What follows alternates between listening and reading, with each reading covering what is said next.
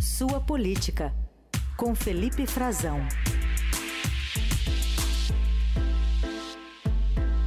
Fala, Frazão, bom dia, como vai? Oi, Carol, bom dia para você. Feliz ano novo para você, né?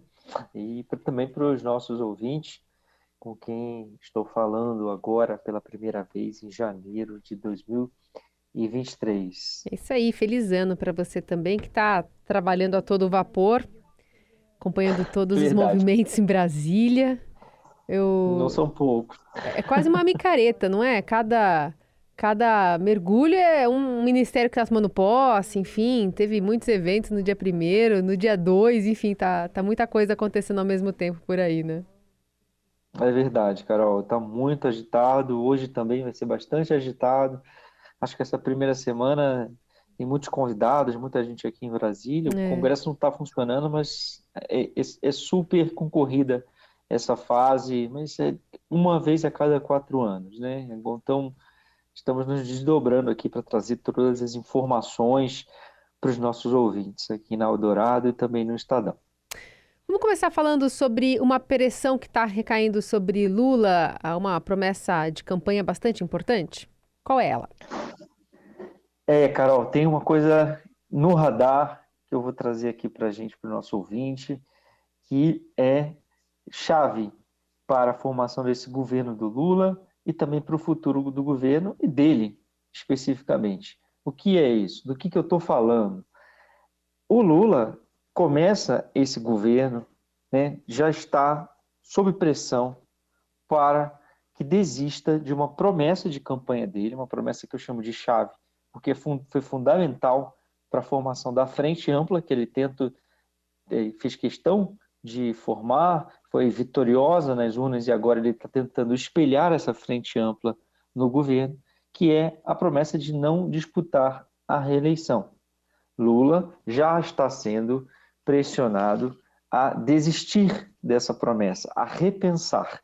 Eu conversei dias antes da posse com a presidente do PT, Gleisi Hoffmann, perguntei a ela justamente sobre isso, se haveria esse desafio do governo Lula de começar o governo tendo que apontar ou ter em seu ministério que criar o seu sucessor, como ele fez para 2010, para a eleição de 2010, com Dilma Rousseff na Casa Civil, e ela me disse que não, porque ela defende, o PT defende, que ele não abdique de cara de disputar a reeleição. Lula vai ter, ele falou isso na campanha, prometeu que não disputaria, que entregaria o país a outra pessoa, porque ele vai ter 81 anos, né, quando é, chegarmos a 2026 para a disputa de reeleição.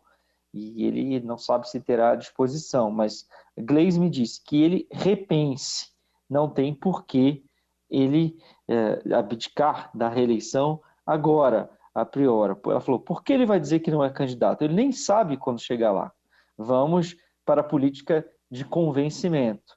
Essa foi a declaração que a Gleisi Hoffmann me deu. E ontem à noite, Carol, outra figura-chave do governo, o ministro da Casa Civil, Rui Costa, já empossado, deu uma entrevista ao Roda Viva e foi na mesma direção. Ele foi questionado sobre isso e disse: Eu não parto do princípio de que este é um fato consumado, falando sobre Lula não disputar a reeleição. Ao contrário, ele estava também tentando responder justamente essa questão, porque, é, segundo ele, né, Lula poderá, quem diz, quem sabe ele dispute um novo mandato presidencial em 2026. É, por que isso? Porque existem, né, Carol, já se afloraram na formação do governo, no gabinete de transição, algumas pequenas disputas no bastidor, disputas de poder, de quem vai ficar com, com qual responsabilidade no governo, e Lula tem quatro ex-presidenciáveis ministros, ex-presidenciáveis que já disputaram a reeleição. Geraldo Alckmin, o vice, presidente e ministro da Indústria e Comércio, Fernando Haddad, da Fazenda, que seria o, favorito no PT para sucedê-lo, além de Marina Silva, ministra do Meio Ambiente, e da Simone Tebet, a ministra do Planejamento. Sem falar em figuras do próprio PT, como o Rui Costa, que é uma figura em ascensão no PT, é o ministro da Casa Civil, poderoso ministro da Casa Civil, o Wellington Dias, que vai cuidar do Bolsa Família, ministro do Desenvolvimento Social, entre outros, como o Flávio Dino, ministro da Justiça, que não é do PT, mas é uma pessoa que foi apontada por Lula e já no passado era indicado na esquerda como um presidenciável. É uma disputa aí tanto e está ficando mais claro que o Lula pode talvez ser levado a desistir dessa promessa de campanha e embaralhar tudo, ou então esconder o jogo e apontar um de seus ministros como sucessor, Carol. Curioso, né? Essa, é, esse bastidor já no dia 2 né, de governo do Lula 3. Vamos ver como Exatamente. é que isso vai, vai lidar e como isso vai crescer aqui ao longo do, do governo e da gestão petista. Você falou aí de Flávio Dino, ex-governador do Maranhão. Ele tomou posse né, ontem como ministro da Justiça, fez um discurso forte, sinalizando uma mudança de rumo em relação à gestão de Jair Bolsonaro. Vamos ouvir. A nossa sociedade não pode ser governada segundo a lei do mais forte.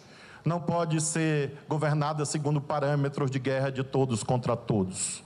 As armas, infelizmente, nessa quadra histórica ainda devem existir, lamentavelmente. Porém, armas nas mãos certas e não o liberou geral que fez com que houvesse a vulgarização de crimes nos lares, locais de trabalho e também alimento, nutrientes ao crime organizado no nosso país. Bom, dessa, desse pronunciamento vieram vários recados, um deles em relação a, a uma promessa né, que a Polícia Federal vai atuar para desvendar a causa da morte da vereadora Marielle Franco, né, se referindo inclusive à ministra da Igualdade Social, Aniele Franco, que é irmã da Marielle. Né? O, o Dino orientou a Polícia Federal a, a fazer o levantamento de alguns atos democráticos também, como o terrorismo, vandalismo e incitação a golpes de Estado, em particular com os ocorridos né, depois do segundo turno das eleições. E também, num contraponto, José Múcio Monteiro, o ministro da Defesa, ontem também procurou contempora contemporizar, dizendo que as manifestações nas portas de quartéis vão se esvair em breve e que tem amigos em atos feitos em Recife, na sua cidade natal. O verbo talvez seja se esvair. Na hora que ex-presidente da República entregou seu cargo, saiu do seu cargo, o general Mourão fez um pronunciamento falando que todos voltassem aos seus lares, né? aquelas manifestações dos acampamentos. Eu falo assim com muita autoridade que eu tenho parentes lá. Eu de Recife, tenho alguns amigos aqui. É uma manifestação da democracia. A gente tem que entender que nem todos os adversários são inimigos. A gente tem até amigos, inimigos corregionais. Eu acho que aquilo, com uns pouquinho, aquilo vai se vai. Explica pra gente aí como é que fica a gestão Lula sobre esse assunto tão delicado, já sendo exposto também num segundo dia de, de gestão de dois ministros bastante importantes do governo Lula, Frazão. Verdade, Carol. Eles têm uma divergência pública, né? É já desde as últimas semanas, quando esse assunto se tornou, se impôs na pauta, ele não era, mas ele acabou se impondo por causa da realidade e das, dos atentados que tentaram se promover em Brasília. E se ficou assim de uma forma muito patente, sobretudo depois que eles já estavam indicados ministros e passaram a tratar de, publicamente de forma é, diferente, divergente, é, tanto o Dino quanto o Munch, mas eles estão em posições diferentes. Não há, assim, também um embate claro, além do discurso, claro que isso traz uma certo constrangimento, e sobretudo quando eles têm que falar um do lado do outro, e uma dissonância evidente para quem escuta o discurso de ambos, mas, Carol, dentro do governo, nos bastidores, eles têm funções diferentes. Então, o Múcio está tentando fazer uma situação, eh, tentando lidar com uma situação de apaziguar dentro das Forças Armadas, fazer, como ele disse, uma gestão conciliadora, buscando o equilíbrio, com muito respeito às tradições militares, e ele sabe, e é verdade, ele disse que tem amigos e parentes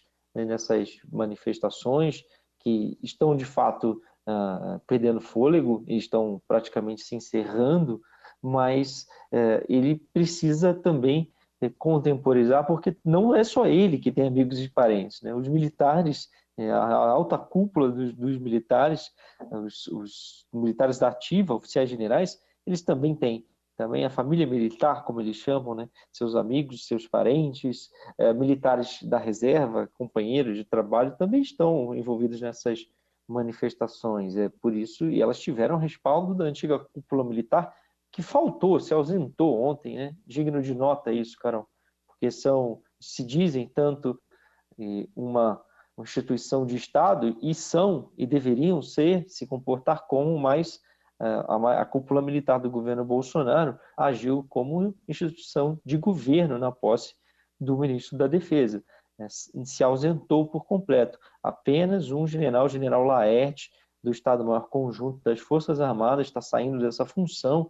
Ele eh, fez a, a transmissão do cargo para o Múcio Monteiro.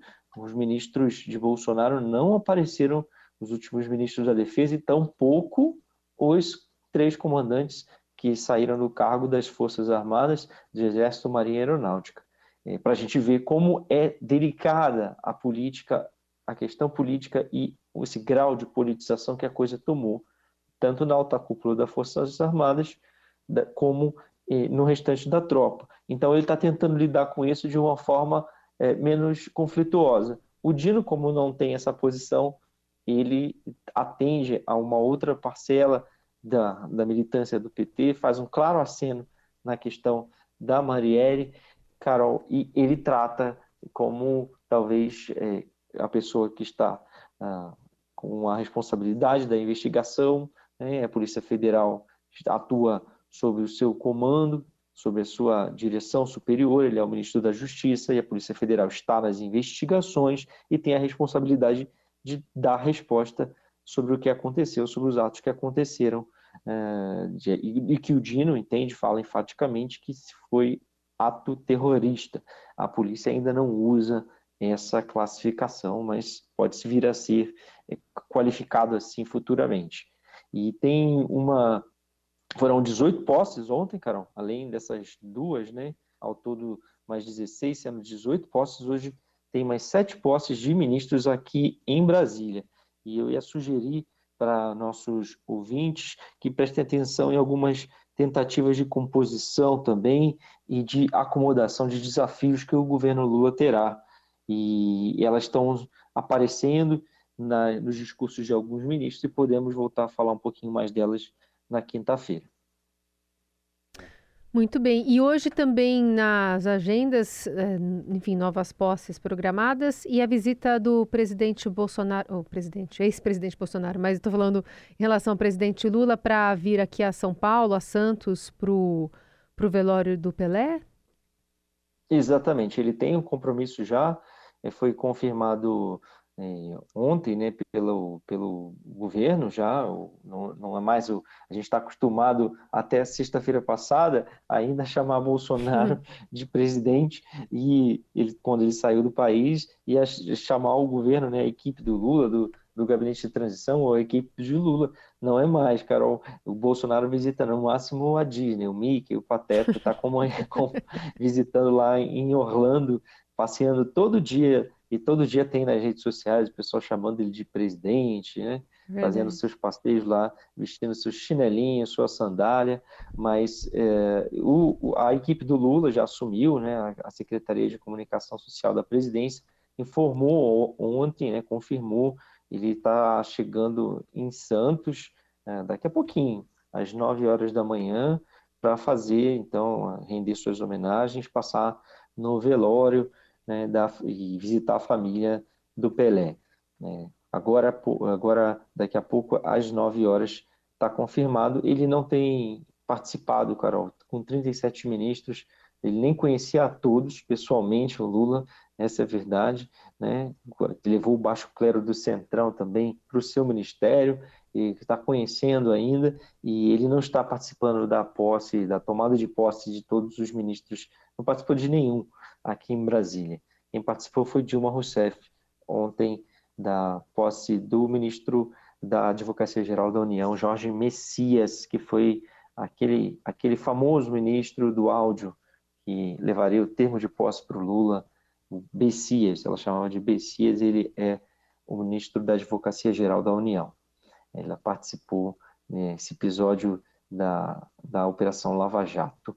é, e, e ela esteve presente, prestigiou. Lula não. Lula tem esse compromisso. Ontem passou o dia com delegações estrangeiras, em 15 reuniões é, bilaterais com chefes de Estado e de governo que estavam aqui em Brasília. Hoje tem esse compromisso pela manhã aí em São Paulo.